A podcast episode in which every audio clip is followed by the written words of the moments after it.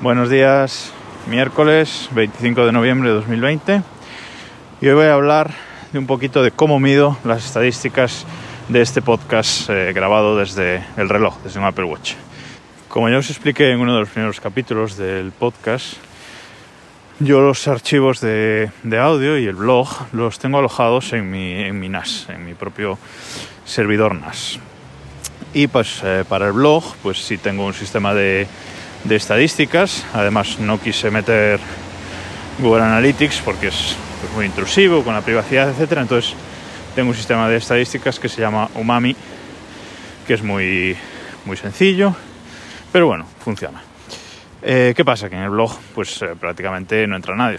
Sí que entra gente, pero bueno, con respecto a las escuchas del podcast, pues las visitas son, son muy pocas. Y ahí, pues, si tengo esas estadísticas, bueno, porque me interesa me interesa verlo y me parece interesante.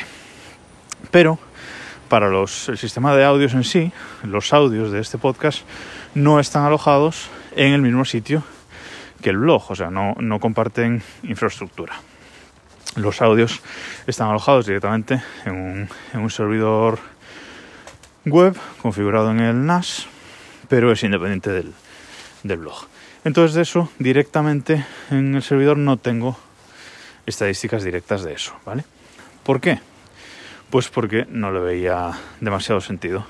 Y no le veía sentido porque las estadísticas de un podcast son algo bastante complejo. Es decir, una persona puede descargarse un podcast y luego no escucharse, no escucharlo, descargar solo un trozo de un podcast, escuchar solo un trozo del podcast, etc. Entonces, ¿cómo mides realmente cuántas escuchas has tenido de, ese capítulo. Eso es difícil de, implementar en un servidor propio, entonces decidí usar un servicio externo, un servicio de terceros, que es de lo que os quería hablar hoy, que es PodTrack, podtrack.com. Un servicio gratuito que ofrece justamente eso, estadísticas del podcast.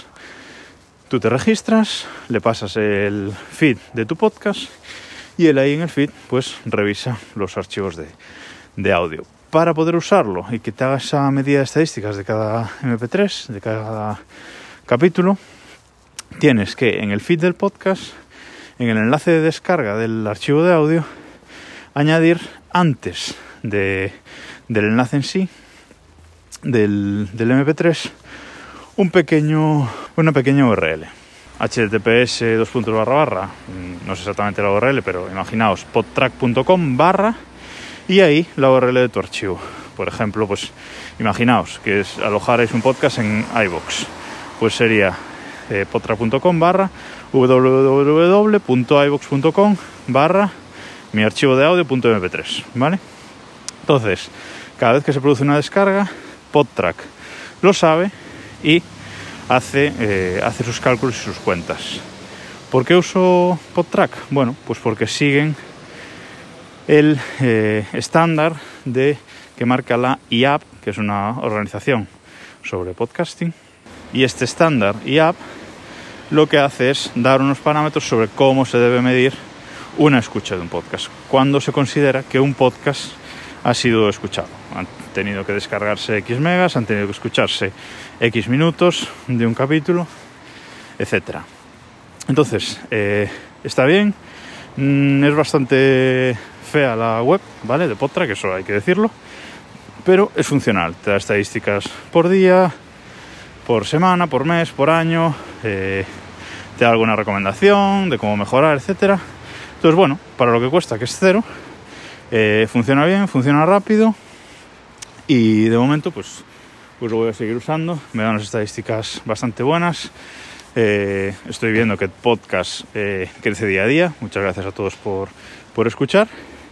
Y no sé si en el futuro cambiaré ese sistema de, estadísticas, pero de momento, como digo, eh, funciona muy bien y es rápido. Si necesitáis un sistema de estadísticas para vuestro podcast, miradlo, pero eh, tenéis que saber que tenéis que ser capaces de editar el feed y poner esta URL eh, que es como una pequeña redirección, ¿vale? Antes del enlace de descarga de vuestro archivo MP3. Hasta aquí por hoy, nos escuchamos mañana.